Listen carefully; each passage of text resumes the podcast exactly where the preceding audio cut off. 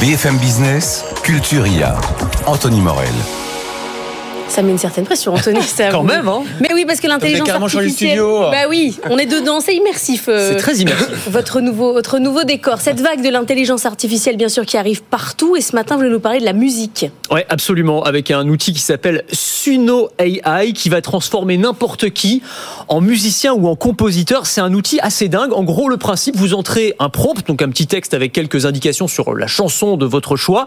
Et l'algorithme va vous composer un morceau euh, en fonction de votre demande et dans le style que vous le souhaitez. Alors, je vais vous faire écouter deux extraits rapidement. Le premier, ben, je lui ai demandé un nouveau générique pour BFM Business, mais en mode R&B. Vous allez voir ce que ça donne. Quand tu cherches des nouvelles de l'économie Écoute BFM Business pour ta garantie Des experts et des analyses pointues Toute l'info financière à ta vue BFM Business, voix des affaires C'est pas mal. Moi j'aime bien. Alors bon, le côté R&B, ça colle pas forcément avec notre Bah, pourquoi identité. Pourquoi pas mais- Bah je Moi, sais je pas. suis très R&B. Hein. Bah écoutez, on va on va le suggérer. Alors moi je trouve je trouve ça pas mal du tout. Euh, mais enfin là encore, hein, euh, au-delà du côté jeune. anecdotique. Oui, c'est vrai, ça donne un petit coup de jeune. non mais le truc c'est que encore une fois, je lui ai juste dit paroles, c'est pas générique. C'est pas ah mais non. qui chante, hein. Eh ben, exactement. C'est-à-dire, je lui ai juste dit générique BFM Business. Et donc il allait chercher, il a compris que BFM Business était un média économique, il a généré les paroles en fonction de ça. Un titre, ça s'appelle donc La Voix des affaires. Je trouve ça pas mal euh, comme euh, comme titre. Ah oui, il donne Et un titre mélodie. en plus. Il donne un titre exactement. Alors j'en ai un, Énorme. un- un deuxième morceau pour vous dire qu'on peut vraiment faire des morceaux sur tout et n'importe quoi. Là, je lui ai demandé un morceau un peu jazzy sur euh, les baisses des taux de la. BCE. La banque centrale danse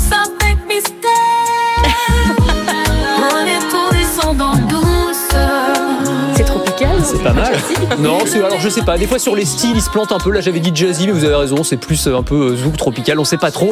Bon, en tout cas, vous choisissez votre style, vous choisissez le thème de la chanson et Voilà, faut l'IA pas lui donner fait grand-chose à le- manger en plus. hein. Alors c'est ça, exactement. En fait, le truc, c'est que cet outil, il existe depuis plusieurs mois, mais là, ces derniers jours, il y a une nouvelle version qui est sortie, qui est beaucoup plus aboutie sur la partie instrumentale, sur les chansons en langues étrangères, donc en français notamment, c'était pas tout à fait au point. Là maintenant, ça fait des choses qui sont quand même extraordinaires. Vous pouvez tous tester, hein, c'est euh, c'est gratuit. Enfin, il y a des essais gratuits et après, il y a un modèle payant. Ça C'est OpenAI, ça aussi, hein non, c'est alors c'est pas OpenAI, c'est Suno AI, Ah, euh, Suno AI. S-U-N-O et AI. Voilà. Bon, ça veut dire qu'on peut créer, par exemple, aussi, euh, si on a un chanteur fétiche, on peut demander à l'IA de créer une- un nouveau titre Alors potentiellement oui, pas avec cet outil parce qu'ils se sont bordés d'un point de vue juridique. Forcément, ça c'est illégal. Vous pouvez pas lui demander. Alors si vous lui demandez en fait, écris-moi une chanson dans le style de, euh, je sais pas, votre chanteur préféré, il va vous dire non, ça j'ai pas le droit de le faire. Mais il y a d'autres outils qui, on va dire, prennent un petit peu plus de liberté avec la loi et eux, c'est carrément possible. Et il y a quelques mois, il y a un morceau qui avait euh, fait fureur sur les réseaux sociaux. C'était un duo de Drake et The Weeknd, donc euh, deux artistes hyper connus, hein, générés par l'intelligence artificielle, mais on aurait cru que c'était un vrai.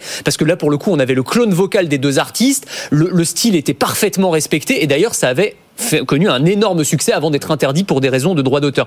Il y a une autre question de droit quand même qui se pose et qui est complètement opaque, c'est euh, la, la fabrication de ces morceaux à partir de modèles qu'on a entraînés avec des vrais morceaux de vrais musiciens et de vrais compositeurs. Comme pour ChatGPT. Exactement. Le problème, c'est qu'ils ne toucheront jamais de droit d'auteur, évidemment, et donc là, il y a une opacité euh, Qu'est-ce totale. qu'on fait pour l'industrie musicale? On ferme? Ben, c'est qu'est-ce compliqué. Non, mais vous vous rendez compte, c'est-à-dire pour les compositeurs, pour tous ceux qui produisent de la musique, pour euh, la pub, pour l'événementiel, pour illustrer euh, des, des documentaires. Enfin, là, il y a un pan entier de l'industrie musicale qui va se réinventer et j'allais dire même pour les morceaux qui passent en radio ou qui sont diffusés sur les plateformes, c'est-à-dire qu'on va pouvoir chacun d'entre nous demander maintenant à l'intelligence artificielle de nous générer des morceaux en fonction des thématiques qui nous touchent, dans le style qui nous touche.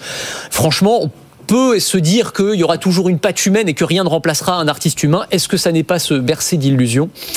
Je pas la réponse. Vous n'oubliez pas que jeudi, on lance hein, cette, ce grand événement euh, sur l'intelligence artificielle pour BFM Business. Notre nouvelle verticale, dont Culturia est l'une des briques. Il y en aura d'autres, évidemment. On vous présentera Essentiel, essentiel. essentiel.